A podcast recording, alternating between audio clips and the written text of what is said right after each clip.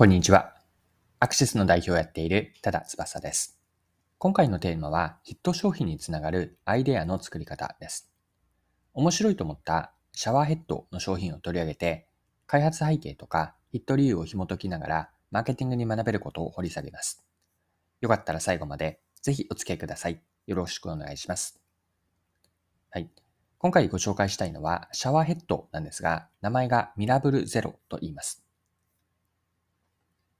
で、ミラブルゼロについては日経新聞の記事で取り上げられていたので引用します。顔や髪だけではなく、歯や舌もシャワーできれいにする。浴槽やシャワーヘッドなどを手掛けるサイエンスが6月15日、新たなシャワーヘッドミラブルゼロを発売した。5万円近い価格設定ながら、発売前から注目を集めており、国内での販売目標としていた2023年3月末までに50万本の達成にも自信を見せる。はい。こちらが日経の2022年7月の4日の記事からの引用でした。特徴というのは今記事でもあったようにシャワーを使って歯磨きのように口の中も洗えることにあります。はい。で先ほどの日経の記事には開発の経緯も書かれていたので開発の背景についても見ていきましょう。今回発売した新商品、ミラブルゼロの最大の特徴は、リング状の水流で歯の隙間などを洗う機能を追加したことにある。創業者の青山会長は、お風呂で口をゆすいだりしている利用者は多い。シャワーに求められる機能は、頭や顔だけにとどまらないと開発の経緯を説明する。サイエンスの商品は消費者の声から生まれたものが多い。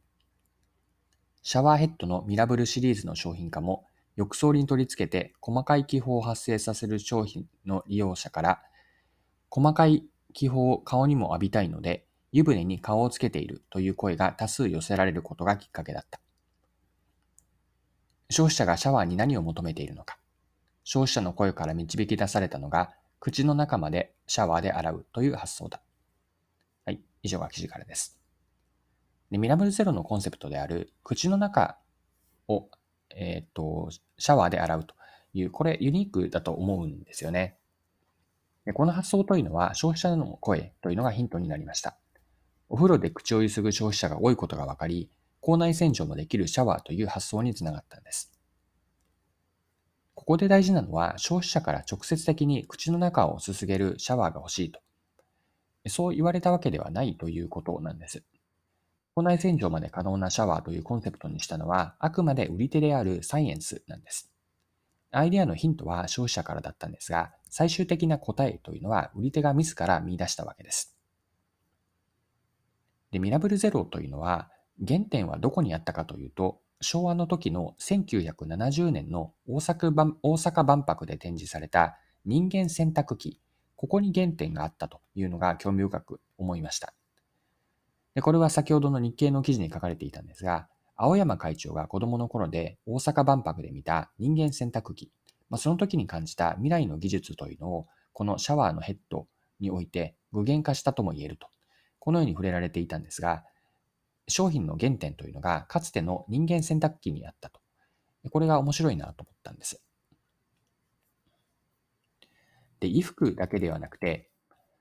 人間そのものを機械が洗う。機械が洗うという当時の、まあ、1970年の時のことなんですが、当時の未来感が原体験になっていて、令和の現在で口の中も洗えるシャワーとして形になったのは面白いなと思いました。はい。では今回の話から学べることを整理していきましょう。ユニークなアイデアをどうやって生み出すかにヒントが得られます。一言で表現をすれば、消費者起点プラス独自の世界観と、この二つの両立だと思うんですね。前者の消費者起点の意味合いなんですが、消費者のニーズとか、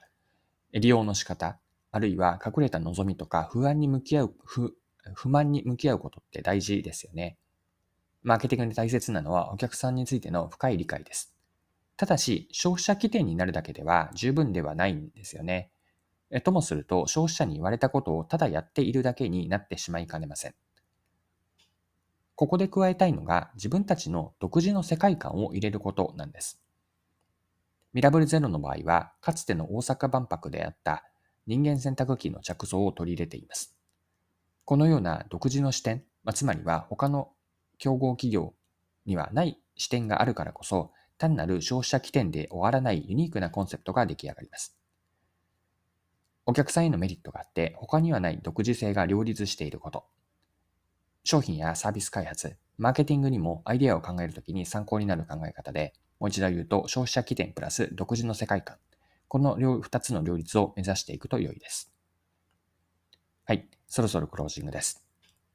今回は口の中も洗えるというユニークなシャワーヘッドミラブルゼロを取り上げてマーケティングに学べることを見てきました。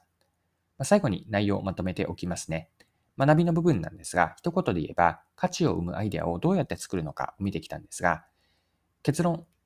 えっと、もう一度言っておくと、消費者起点と独自の視点、独自の、うん、世界観、この二つを入れるといいなと思っています。